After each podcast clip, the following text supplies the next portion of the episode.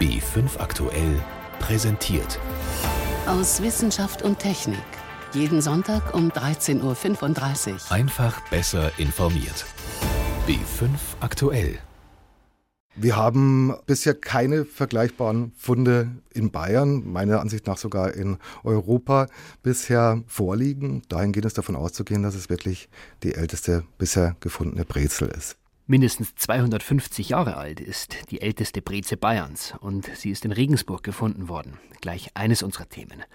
Außerdem fragen wir, wie man mit einem Flugzeug ohne Kerosin um die Welt fliegen kann, nur mit der Kraft der Sonne und wer die bessere Ökobilanz hat. Mehrweg oder doch Einwegflaschen? Diese und mehr spannende Themen in der nächsten halben Stunde Wissenschaft und Technik. Stefan Geier ist am Mikrofon. Bei unserem Frühstück heute Morgen sind zwei Semmeln und eine Breze übrig geblieben. Scheint nichts Besonderes zu sein, denn im Wesentlichen das Gleiche haben Archäologen in Regensburg bei Ausgrabungen gefunden. Backwaren. Gut, einen entscheidenden Unterschied gibt es, die sind schon alt über 250 Jahre alt. Der Fundort am Donaumarkt, direkt am Fluss. Da wird das Museum für bayerische Geschichte gebaut. Was man also darüber lernen kann, wenn man sich die alten Brezen anschaut, Birgit Magira berichtet. Silvia Codriano vom Landesamt für Denkmalpflege schwärmt von den insgesamt drei Semmeln, einem Kipferl und einer Breze, die die Archäologen unter dem Donaumarkt ausgegraben haben. In der Regel erhält sich ja im Boden Keramik, Knochen, Metallgegenstände, aber organische Dinge wie Gebäck finden wir ganz, ganz selten. Und ich wüsste nicht, dass so ein Fund bislang der bayerischen Erde entrissen wurde. Auch ihr Kollege, der Restaurator Thomas Stöckel, schaut fast liebevoll auf die schwarz verkohlten Klumpen und Brösel, die erstmal nur der Fachmann als Backwerk erkennt. Es handelt sich um äh, ein kleines Ensemble von Backwaren, das in einer ehemaligen Bäckerei, die archivalisch belegt ist. In den Überresten dieser Bäckerei hat man im Rahmen der Grabung diese Backwaren gefunden. Die Erhaltung dieser Funde ist der vollständigen Verkohlenstoffung der Funde zu verdanken. Semmeln, Kipferl und Brezen stellen sich im Grunde ihrer Form nach noch original, allerdings natürlich durch den Entzug von Wasser beim Verkohlungsprozess sehr stark geschrumpft dar. Wir haben sowohl die Texturen des Teigformens, des Teignetens, als auch des Formens zur Semmel bzw. zur Breze, des Verschlingens zur Breze. Was für den Bäcker damals ein Riesenpech war, ist heute Glück für die Fachleute. Feuer. Die Hitze der Flammen hat das Gebäck so stark verkohlt, dass selbst Würmer und Mikroorganismen im Boden die Semmeln, Kipferl und Breze verschmäht haben. Das Backwerk ist nicht kompostiert, sondern erhalten geblieben und sogar ihr mutmaßlicher Bäckermeister ist urkundlich bekannt. Ein gewisser Johann Georg Held betrieb die Bäckerei am Regensburger Donaumarkt vor 250 Jahren. Und der Restaurator vom Landesamt rettet auch gleich noch die Berufsehre des damaligen Bäckermeisters. Den trifft keine Schuld. Es ist anhand der Texturen eben sichergestellt, dass die Sachen nicht im Ofen verbrannt sind, sondern durch einen vermutlich einen Schadbrand, vergleichbar mit einem Spielbrand unter sauerstoffreduzierten Bedingungen in dieser Art konserviert wurden. Aber woher weiß man, wann Breze und Semmeln gebacken wurden? Standard zur Altersbestimmung von organischen Stoffen ist die sogenannte Radiokarbonmethode, auch als C14-Methode bekannt. Dabei wird die Anzahl bestimmter Atome gemessen, die je nach Alter unterschiedlich hoch ist. Bayerns älteste Brezen aber ist zu jung für diese Art von Altersbestimmung, erklärt der Restaurator. Da ist das Problem, dass die Radiokarbonmethode nur zuverlässige Ergebnisse liefert ab einem Alter von 300 bis 60.000 Jahren. Da wir hier mit Sicherheit mit archäologischen Artefakten zu tun haben, die jünger als 300 Jahre alt sind, haben wir nur einen sehr ungenauen Wert, der zwischen 300 und 150 Jahren datiert. Und auch wenn es die Fachleute ein bisschen fuchst, dass es nicht noch genauer geht mit dem Alter, ein Superlativ ist die Regensburger Breze auf jeden Fall und damit eine kleine Sensation. Wir haben bisher keine vergleichbaren Funde in Bayern, meiner Ansicht nach sogar in Europa, bisher vorliegen. Dahin geht es davon auszugehen, dass es wirklich die älteste bisher gefundene Brezel ist. Wenn die Fachleute jetzt noch weiter graben, wer weiß, vielleicht finden sie auch noch die dazu passenden Bratwürstel. Schließlich beherbergt Regensburg ganz in der Nähe des Donaumarktes den ältesten Schnellimbiss der Welt, die historische Wurstkuchel, an der sich schon im Mittelalter die Kreuzritter auf der Durchreise verpflegt haben. Die älteste Breze ist in Regensburg gefunden worden, unter dem Donaumarkt. Jetzt machen wir einen großen Sprung von Bayern nach Indien. Dort sind inzwischen zwei Flugpioniere gelandet. Bertrand Picard und André Boschberg haben nach dem Start am Montag in Abu Dhabi die ersten Etappen eines großen Abenteuers bestanden. Sie wollen die Welt mit einem Flugzeug umrunden, aber ohne einen Tropfen Treibstoff. Nur mit der Kraft der Sonne. Solar Impulse 2 heißt ihr Flugzeug. Ein Solarflieger an sich ist jetzt nichts Neues, damit die Welt zu umrunden, aber schon. Ist sowas also nur gutes Marketing oder ist es ein Experiment, das auch die Wissenschaft voranbringt? Darüber hat mein Kollege Martin Schramm mit Eike Weber gesprochen vom Fraunhofer Institut für Solare Energiesysteme in Freiburg. Erste Frage, was ist denn technisch die größte Herausforderung? Im Prinzip durch modernste Technologien. Besonders dünne Solarzellen wurden verwendet, äh, besonders schöne Leichtbautechnologien. Nicht, weil Sie müssen sich vorstellen, ein Flugzeug mit der Spannweite einer Boeing 747, aber mit einem Bruchteil des Gewichtes, die dadurch in der Lage ist, eben noch mit den Solarzellen in die Höhe zu steigen, ist eine große Herausforderung an die Technologien, die dabei verwendet wurden. Ja, das waren 72 Meter Spannweite, ne? Genau. Ich habe ja das Flugzeug in Abu Dhabi mir selber angeschaut. Ein wunderschöner Vogel, also sehr schön anzusehen. Und ich bin äh, sehr gespannt auf das Ergebnis und es ist noch absolut keine getane Geschichte. Ist denn da jetzt sozusagen Standardtechnik verbaut worden oder was ist denn schon forschungstechnisch eigentlich zu leisten oder war zu leisten, um diesen Flieger erstmal so zu bauen? Was die Solarzellen angeht, ist es relativer Standard. Es sind Silizium-Solarzellen, die nur ganz besonders dünn sind, um dadurch eben auch äh, Gewicht zu sparen. Aber es gibt natürlich außer in diesen gewichtssparenden Solarzellen noch eine Menge Innovationen im Leichtbau des Flugzeuges, der Motoren, die natürlich ein ganz besonderes Anforderungsprinzip haben, also viele Stunden laufen mit relativ geringer Leistung, um die Batterie möglichst wenig zu verwenden. Und es bleibt eben äh, dabei, es wird eine Pioniertat Tat sein. Problem ist ja auch, so lange wach zu bleiben. Es gibt keinen Autopiloten, soweit ich informiert bin. Das ist vollkommen richtig. Das heißt, es ist geplant, kurze Schlafperioden zu haben. Sie wissen vielleicht aus eigener Erfahrung, ein 15-minütiger Schlaf kann einen schon durchaus wieder munter machen. Und ich bin sicher, ob das entsprechende Vorkehrungen zur Muntermachung im richtigen Moment gibt, sodass da keine Gefahr für das Flugzeug besteht. Aber ein vollkommener Autopilot ist meines Erachtens nicht an Bord. Woran könnte dann das Projekt in der Praxis jetzt noch scheitern? Wo sehen Sie die größten Hürden? Oh, viele, viele. Das Wichtigste sind die Gefahren ganz oben in der Atmosphäre, weil das Flugzeug muss ja öfters rauf und runter weil es nicht menschenmöglich ist, so lange Zeit wach zu bleiben an einem Stück. Und wenn es oben ist, ist es wahrscheinlich ziemlich sicher. Aber beim Rauf- und Runtergehen ist natürlich jedes Mal eine Gefahr durch dieses Leichtbauflugzeug, wenn da ein plötzlicher unerwarteter Sturm aufkommt und Hagel und alles Mögliche. Ich glaube, da reicht unsere Fantasie nicht aus, um zu schildern, welche Pionierleistung das wirklich sein wird. Jetzt gehen wir mal davon aus, das Ganze geht gut. Für welche anderen Anwendungen würde sich denn dann diese Technik auch empfehlen? Prinzip kann das die Tür öffnen zu automatisiertem Fliegen. Das heißt also nicht unbedingt solares Fliegen mit Menschen an Bord, sondern solares Fliegen, die automatisiert sind. Das war jetzt natürlich nicht spannend für diese Pionierleistung, denn wir Menschen wollen ja auch wissen, dass da eine Person an Bord ist. Aber die Technologie dann wirklich zu verwenden, da sehe ich mehr Anwendungen in automatisiertem solaren Fliegen. Das heißt, dann sind wir eigentlich wieder beim Thema Autopilot. Warum lauert gerade dort die große Herausforderung aus Ihrer Sicht? Ja, weil es möglich ist, mit einem solaren Flugzeug, das unbemannt ist und das vom Boden automatisch gesteuert wird, wirklich das solare Fliegen auch praktisch nutzbar zu machen. Einmal ist das Flugzeug in der Luft und dann kann es zu beliebigen Orten auf der Welt hinfliegen, wenn es genug Batterien für die Nacht hat und entweder Last, Nachricht, Informationen oder ähnliches zu transportieren. Ein Solarflugzeug ist auf dem Weg um die Erde und will sie umrunden ohne einen Tropfen Sprit. Einschätzungen waren das von Eike Weber vom Fraunhofer Institut für Solare Energiesysteme in Freiburg. Dass irgendwann mal ein großes Passagierflugzeug nur mit Sonnenkraft fliegen wird, das ist unwahrscheinlich. Aber die Solarpioniere wollen ja nicht nur fliegen, sondern sie wollen auch werben für die Nutzung der Sonnenenergie. Gerade in Bayern hat die Photovoltaik in den letzten zehn Jahren einen Boom erlebt. Nicht zuletzt, weil es gute Fördermöglichkeiten gegeben hat, wenn man sich eine Solarstromanlage aufs Dach gebaut hat. Das macht vor allem dann Sinn, wenn die Solarzellen nach Süden ausgerichtet sind. Doch Forscher haben eine Vision, die viel weiter geht. Sie wollen die komplette Fassade eines Gebäudes nutzen, um Strom aus Sonnenlicht zu erzeugen, sogar die verschattete Nordseite, mit sogenanntem Solarbeton. Ein Haus aus Solarbeton, so etwas gibt es noch nicht. Doch Strom liefert das Material jetzt schon. Forscher der Uni Kassel führen es auf einer Messe vor. Einen Block so groß wie eine DVD-Hülle, unten grau, oben mit einer rosa Schicht überzogen. An diesen beiden Seiten stecken Klemmen und deren Kabel führen zu einem Messgerät. Also das sind jetzt Millivolt. Wir lesen jetzt hier 238, das ist jetzt relativ gering. Das ist ja jetzt Messebeleuchtung, die irgendwo hinstrahlt und wir haben das mal so hingelegt und das ist ja gerade die Leistung von dieser kleinen Solarzelle hier. Mit gut 200 Millivolt kommt man noch nicht weit, doch die Module lassen sich auch größer bauen und zusammenschalten.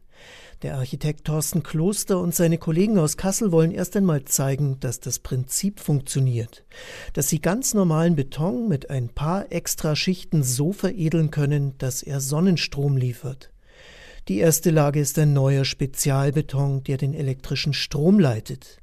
Was dann obendrauf kommt, klingt ziemlich nach Chemiebaukasten. Im Prinzip braucht man Titandioxid, das ist zum Beispiel in Zahnpasta enthalten. Sie brauchen Farbstoffpigmente, wie sie zum Beispiel im Fruchtsaft vorliegen. Und äh, dann brauchen Sie Jodlösung, wie man sie aus der Apotheke kennt, die man auf dem Finger tut, wenn man sich geschnitten hat. Und wenn Sie das schichtweise anordnen, haben Sie im Prinzip eine funktionsfähige Farbstoff-Solarzelle. Einfach und billig. Sonnenstrom aus Brombeerextrakt ist inzwischen ein beliebter Schulversuch. Das Prinzip hat der Chemiker Michael Grätzel in Lausanne Anfang der 90er Jahre erfunden. Keine Hochleistungssolarzelle. Der Solarbeton wandelt gerade mal zwei Prozent der Energie des Sonnenlichts in Strom um. Doch die Grätzelzelle hat einen anderen Vorteil. Sie braucht kein direktes Sonnenlicht, liefert also auch im Schatten und auf der Nordseite Strom. Genau das macht sie auch für den Solarbeton interessant, findet Thorsten Kloster. Dann wird einem klar, dass man hier ein enormes Flächenpotenzial erschließen kann. Man muss nicht so super effizient sein wie jetzt herkömmliche Photovoltaiksysteme, weil man A mit geringeren Kosten operieren kann und B dabei große Flächen hat. Und so hat man eigentlich eine andere Rechnung am Schluss, von der wir sagen, also wir hoffen, dass es dann eines Tages äh, sich lohnt, das zu machen. Das ist eine super Lösung. Der Charme dabei ist ja, dass man im Prinzip es sehr effizient gestalten kann. Sagt Aaron Gutowski über die Forschung seiner Kasseler Kollegen. Gutowski arbeitet bei der Dresdner Firma Heliatech und auch dieses Unternehmen will ganze Fassaden für die Produktion von Solarstrom nutzen. Dabei verwandeln dünne Folien das Sonnenlicht in Elektrizität. In denen stecken sogenannte organische Solarzellen auf der Basis farbiger Kunststoffe. Auch die brauchen nicht unbedingt direktes Sonnenlicht. Projekte der Firma demonstrieren, dass die Folien auf verschiedenartige Oberflächen aufgezogen werden können. Textilmembranen bei einem Flüchtlingszelt in Berlin, Glas und eben auch Beton, wie ein erstes Gebäude in China zeigt. Der Beton wird so ausgelegt, dass man die Folie einfach aufbringen kann, dass aber auch die Kontaktierung hinten dran, also die ganze Kabellage hinter dem Betonelement versteckt werden kann. Also das ist so ein bisschen der Trick. Das Ganze jetzt direkt auf den Beton aufzubringen, ist prinzipiell möglich und das machen auch andere. Würde ich jetzt aber als technologisch eine höhere Herausforderung ansehen. Weshalb die Kasseler Forscher auch noch nicht so weit sind wie die Dresdner Firma. Denn es gibt noch Probleme zu lösen. Zum Beispiel hält die Fruchtsaft-Jodbeschichtung auf dem Beton nicht allzu lang. Thorsten Kloster. Da wir unsere Solarzellen im Prinzip drucken, äh, wir haben so die Idee, dass es kleine Druckerroboter gibt, die eine Hausfassade hochklettern oder krabbeln und dann quasi einmal im Jahr oder alle zwei Jahre druckt der Roboter wieder die Schicht neu drauf auf das Haus. Das sind so Fragen, die wir gerne weiter untersuchen und entwickeln würden. Das klingt schon extrem visionär. Doch der Anfang ist gemacht mit einem kleinen Stückchen Beton, das selbst aus trübem Licht wenigstens etwas Strom herausholt. Energie aus Solarbeton. Helmut Nordwig berichtete. Nächstes Thema. Wenn man im Laden Erfrischungsgetränke kauft, Limo, Cola zum Beispiel, dann hat man die Wahl. Man kann entweder Einweg- oder Mehrwegflaschen nehmen. Pfand kosten ja beide. Aber viele wissen gar nicht, ob jetzt die Mehrwegflasche aus dem harten PET wirklich wieder befüllt wird oder ob sie besser für die Umwelt ist. Vielleicht ist das der Grund, warum immer mehr Einwegflaschen verkauft werden. Trotzdem war der Aufschrei vor kurzem groß. Der Marktführer bei Erfrischungsgetränken, Coca-Cola, hat angekündigt, bei einigen Flaschengrößen umzusteigen. Von Mehrweg wieder auf Einwegflaschen. Einweg, das ist doch umweltschädlich, kommt einem da sofort in den Sinn. Aber ganz so einfach ist es nicht. Bei den klassischen Getränkekästen ist noch alles klar. Egal ob aus Kunststoff oder Glas, die Flaschen werden gespült und wieder neu befüllt. Das spart Ressourcen, auch wenn sie zwischen Laden und Getränkefirma hin und her gefahren werden, erst voll, dann leer. Wobei große Firmen oder Supermarkthandelsmarken viele über ganz Deutschland verteilte Abfüllanlagen betreiben, um die Transportwege kurz zu halten, sagt Benjamin Kauertz vom IFOI-Institut in Heidelberg. Und das kommt natürlich der Ökobilanz auch zugute. Klarer Fall, je weniger man fährt, desto weniger Emissionslasten habe ich aus dem Transportlebenswegabschnitt. Der Umweltingenieur kennt die Lebenswege und Ökobilanzen aller Flaschentypen, bei denen sich in den letzten Jahren einiges geändert hat. So schneidet die klassische 0,7 Liter Mehrweg-Glasflasche heute kaum noch besser ab als die 1,5 Liter PET-Einwegflasche, weil die heute materialsparend und mit stetig steigendem Recyclinganteil produziert wird. Aber es gibt ja auch noch die PET-Mehrwegflaschen. Die können zwar nur 25 Mal wieder befüllt werden, Glasflaschen hingegen bis zu 50 Mal. Dafür sind PET-Flaschen aber leichter, sparen also Emissionen beim Transport. Eine optimale PET-Mehrwegflasche findet zurück in den Handel, hat hohe Umlaufzahlen und hat sinnvollerweise keine weiten Transportstrecken hinter sich und kann im Idealfall auch von verschiedenen Abfüllern wieder befüllt werden wie die klassische Mineralbrunnenflasche mit der schlanken Taille und den charakteristischen kleinen Noppen, wohl die ökologischste Getränkeflasche auf dem Markt. Sie gehört auch zu den Flaschen, die man meist für daheim kauft und dann beim Einkaufen wieder zurückbringt, ebenso wie große Limonadeflaschen. Die kleinen Halbliter Kunststoffflaschen hingegen sind praktisch für unterwegs, und da sieht die Sache etwas anders aus. Denn die landen schnell mal im Müll statt im Sammelautomaten. In dem Fall wäre eine dünnwandige Einwegflasche umweltfreundlicher, weil weniger des hochwertigen PET-Kunststoffs verloren ginge. Eine optimale PET-Einwegflasche ist leicht, hat einen höheren Einsatz an, an Recyclingmaterial, also 20, 25 Prozent. Viele setzen auch über 50 Prozent ein, auch das ist heute möglich, ist in einer modernen Produktionsanlage produziert und hat keine weiten Transportwege hinter sich. In reinen Einwegrückgabeautomaten, die man vor allem bei Discountern findet, werden die Flaschen zusammengequetscht, damit möglichst viele auf einen LKW passen, wenn sie zu einer von rund 25 PET-Recyclinganlagen gefahren werden. Als das Pfand auf Einweggetränkeflaschen 1991 beschlossen wurde, auch noch als es 2003 dann tatsächlich eingeführt wurde, waren Einwegflaschen tatsächlich Wegwerfflaschen. Das Pfand sollte die Verbraucher dazu bringen, eher Mehrwegflaschen zu kaufen. Aber das Einwegangebot wurde größer. So entstand ein Anreiz für technische Innovationen beim Recycling, vom Rückgabeautomaten bis zur Flaschenproduktion aus Recyclingmaterial. Und die Einwegflaschen machten große ökologische Fortschritte. Einfach dadurch, dass die Flaschen leichter geworden sind, dass man eben die Rezyklate, also den Sekundärrohstoff aus den alten Flaschen wieder einsetzt, die Transportprozesse optimiert hat. Das kommt in der Summe allen PT-Einwegflaschen sehr zugute. Dahinter steckt eine ganze Recyclingindustrie, die heute was aus diesen Flaschen wieder macht. Zum Beispiel auch wieder lebensmitteltaugliches Material, also dass aus alten Flaschen wieder neue Einwegflaschen werden können. Also da hat sich so eine wirkliche Kreislaufwirtschaft an der Stelle etabliert. Egal ob Sammeln, Sortieren oder die Produktion neuer Flaschen. In den letzten Jahren wurde viel Recycling-Hightech entwickelt, weil es sich rechnet. So steckt in PET-Getränkeflaschen bis zu 50 Prozent Recyclingmaterial. Das restliche Sammelgut wird zu anderen Produkten verarbeitet. Der Vorsprung von Mehrwegflaschen ist geschrumpft, aber sie haben nach wie vor die beste Ökobilanz, sofern sie nicht über weite Strecken transportiert werden. Die Ökobilanz einer Einwegflasche hingegen hängt ganz wesentlich davon ab, wo sie nach dem Austrinken landet. Mehrwegflaschen kaufen lohnt sich also weiterhin. Ein Beitrag war das von Renate L. Wenn man krank ist und zum Arzt geht, dann ist man froh, wenn es für diese Krankheit auch eine Heilmethode, eine Therapie gibt. Für viele Krankheiten ist das ja der Fall. Allerdings weiß man nicht immer, ob die Standardtherapie auch wirkt. Beispiel Morbus Crohn. Das ist eine Krankheit, mit der die Betroffenen meist ein Leben lang zu kämpfen haben. Der Darm ist dabei chronisch entzündet, Durchfall und Bauchschmerzen sind normal. Viele Patienten müssen immer und immer wieder operiert werden, verlieren dadurch mitunter große Teile des Darms. Es gibt eine Therapie, die funktioniert, allerdings nur bei der Hälfte der Patienten. Ein Erlanger Wissenschaftler hat jetzt einen Test entwickelt, mit dem man vor der Behandlung prüfen kann, ob sie wirkt oder nicht. Wir alle wissen, wie unangenehm es sein kann, einen Tag Durchfälle zu haben. Aber das sind Patienten, die es Leben lang haben, die dann wirklich 10, 20 Mal dringend zur Toilette müssen und die sich dann auch oft dadurch zurückziehen aus dem sozialen Leben, sodass da sicherlich die Notwendigkeit besteht, zu sehen, wie kann man diesen Patienten besser helfen und dann letztendlich auch hoffentlich gute Therapien zu entwickeln. Gute Therapien, das bedeutet für Raja Atreya auch, unnütze Behandlungen und Nebenwirkungen zu vermeiden. Doch der junge Oberarzt am Bereich für chronisch entzündliche Darmerkrankungen der Uniklinik Erlangen weiß aus Erfahrung, genau das passiert bei Morbus Crohn bisher häufig, nämlich bei der eigentlich relativ effektiven Behandlung mit sogenannten Anti-TNF-Antikörpern, einer Therapie für mittelschwere bis schwere Morbus Crohn-Verläufe. TNF steht für Tumornekrosefaktor und bezeichnet einen Entzündungssignalstoff. Und genau diesen Signalstoff soll der Antikörper angreifen und so die Entzündung beseitigen. Doch bei jedem zweiten Patienten funktioniert es nicht. Mit einer ineffizienten Therapie, die Ihnen nicht hilft, verlieren wir natürlich Zeit, weil natürlich in der Zeit haben Sie weiter die Beschwerden. Die Entzündung, ich sage mal, köchelt weiter im Darm. Das heißt, Ihre Lebensqualität wird nicht gebessert. Und natürlich sind sie auch dem Risiko möglicher Nebenwirkungen ausgesetzt.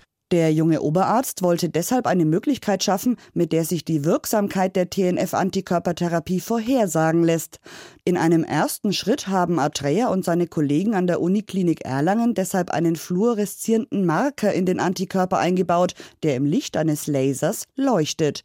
Und diesen leuchtenden Antikörper nach den ersten Tests im Labor dann direkt am Patienten ausprobiert. Wir haben dann eine Darmspiegelung durchgeführt und dann eigentlich das Areal der Darmschleimhaut ausgesucht, das am stärksten entzündet war. Dann haben wir hier über einen Spraykatheter diesen Fluoreszenzfarbstoff markierten Anti-TNF-Antikörper auf diese Stelle aufgesprüht und dann quasi die Lasereinheit aktiviert. Und siehe da, die Forscher konnten anhand der leuchtenden Lichtpunkte ablesen, wie viele TNF-Moleküle an der Entzündung beteiligt waren. Beim einen Patienten mehr, beim anderen weniger. Und je nach Menge der TNF-Moleküle reagierten die Studienteilnehmer bei der anschließenden Behandlung unterschiedlich. Raja Atreya zeigt es anhand der Aufnahmen an seinem Computerbildschirm. Sie sehen hier bei Patienten, obwohl die eigentlich eine vergleichbare Entzündung der Darmschleimhaut haben, gibt es einen Patienten, der hat sehr viele leuchtende Punkte hier nach Applikation des Antikörpers. Das heißt, der hat sehr viele Zellen, die dieses TNF auf ihrer Darmoberfläche tragen, wo der Antikörper dran bindet oder das Antikörperspray. Und hier haben Sie einen Patienten, der bei gleicher Darmentzündung aber deutlich weniger Zellen hat auf diesem Gebiet.